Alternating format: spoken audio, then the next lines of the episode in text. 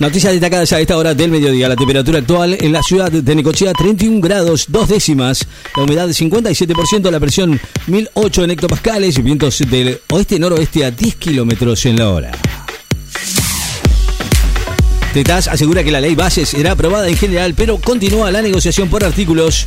El diputado nacional por la UCR aseguró que algunos artículos del proyecto de ley bases cuyo debate está previsto para mañana en la Cámara Baja, aún no son materia de negociación entre el oficialismo y la oposición.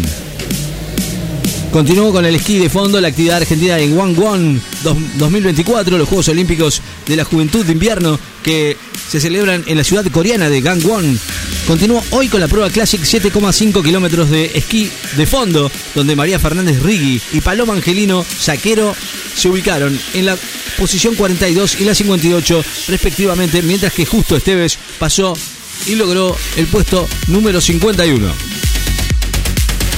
El gobierno apeló la resolución judicial que suspende la consulta pública por tarifas. El gobierno presentó ante la justicia la apelación a la resolución que suspendió la consulta pública por tarifas de transporte de, pasajeros del área metropolitana, paso previo para la aplicación del nuevo cuadro tarifario para los servicios de colectivos y trenes de la ciudad de Buenos Aires y el conurbano.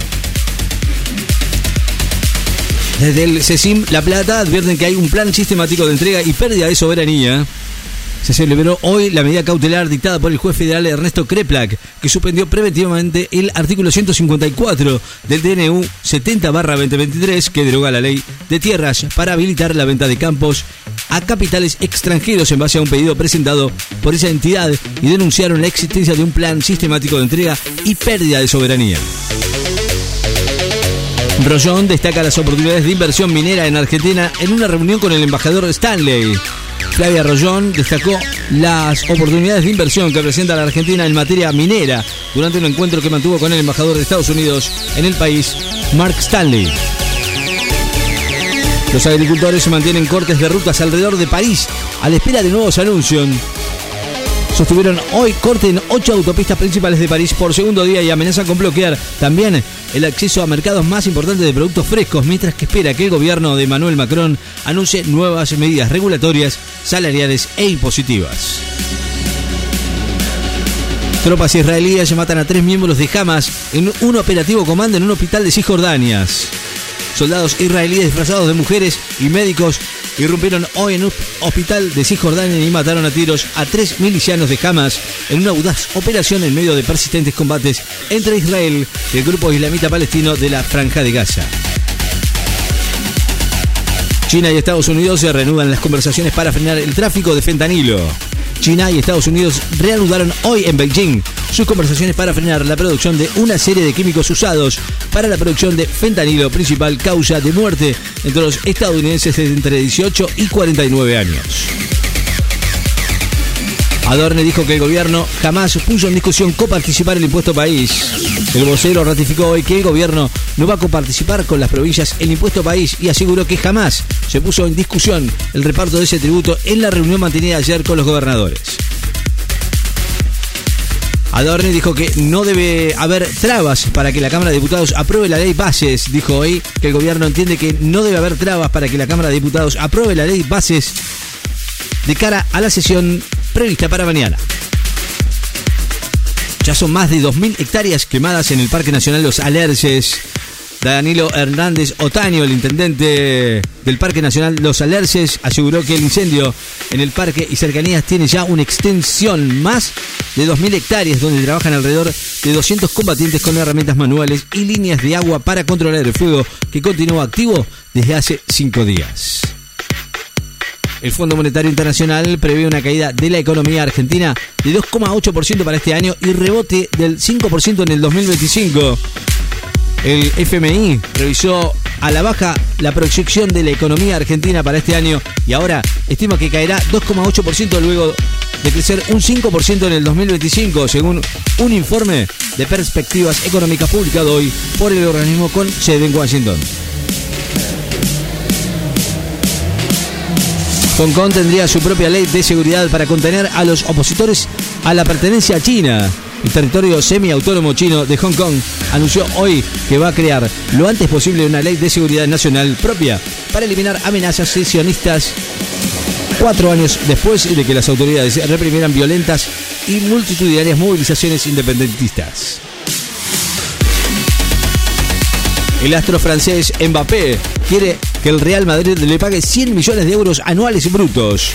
Mbappé, cuyo contrato con el PSG culmina el próximo 30 de junio, jugaría en el Real Madrid español si le pagan 100 millones de euros brutos por año, publicó hoy la prensa española. La ONU confirmó un récord de temperatura en Europa continental con 48,8 grados alcanzados en el 2021. La Organización Meteorológica Mundial confirmó este martes el récord de temperatura de 48,8 grados centígrados alcanzados el 11 de agosto del 2021 en la isla italiana de Sicilia. Llegaron a Roma 11 niños de Gaza que serán curados en Italia. El canciller eh, italiano Antonio Tajani y el custodio del Vaticano Tierra Santa, Librim Faltas, recibieron en Roma un grupo de 11 niños de Gaza que van a ser curados en el país europeo como parte de un plan de asistencia a víctimas por los ataques sobre la población palestina en el marco de la guerra de Israel y Hamas. San Luis, La Pampa, Río Negro, Buenos Aires bajo alerta a nivel amarillo por tormentas. Las provincias de San Luis, La Pampa, Río Negro y Buenos Aires se encuentran bajo alerta a nivel amarillo por tormentas fuertes con ocasional caída de granizo.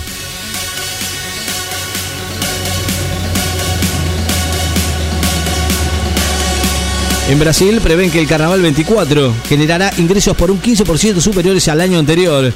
en el 2023, el primer año con total normalidad después de la pandemia, el Carnaval significó una inyección de más de 1.600 millones de dólares en la economía de Brasil, según la Confederación Nacional de Comercio de Bienes y Servicios y Turismos, una cifra que podría aumentar hasta un 15% este año, generando más de 25.000 empleos temporales a nivel nacional y con una ocupación hotelera promedio superior al 60%. Rigen alertas rojos, naranjas y amarillos para calor extremo en 20 provincias. Gran parte del centro y norte del país continúan con una jornada de intenso calor con máximas pronosticadas que en algunos casos llegaría a 41 grados. Mantienen el alerta rojo para todo el territorio de Mendoza, sectores de Neuquén, Río Negro, La Pampa, San Luis, San Juan, el sur de la provincia de Buenos Aires, mientras que rigen alertas de color naranja amarillo en 19 provincias. La temperatura actual en la ciudad de Necochea 31 grados, 2 décimas, la humedad del 57%, la presión 1008 en hectopascales, vientos del oeste-noroeste a 10 kilómetros en la hora. Noticias destacadas. En Láser FM. Estás informado.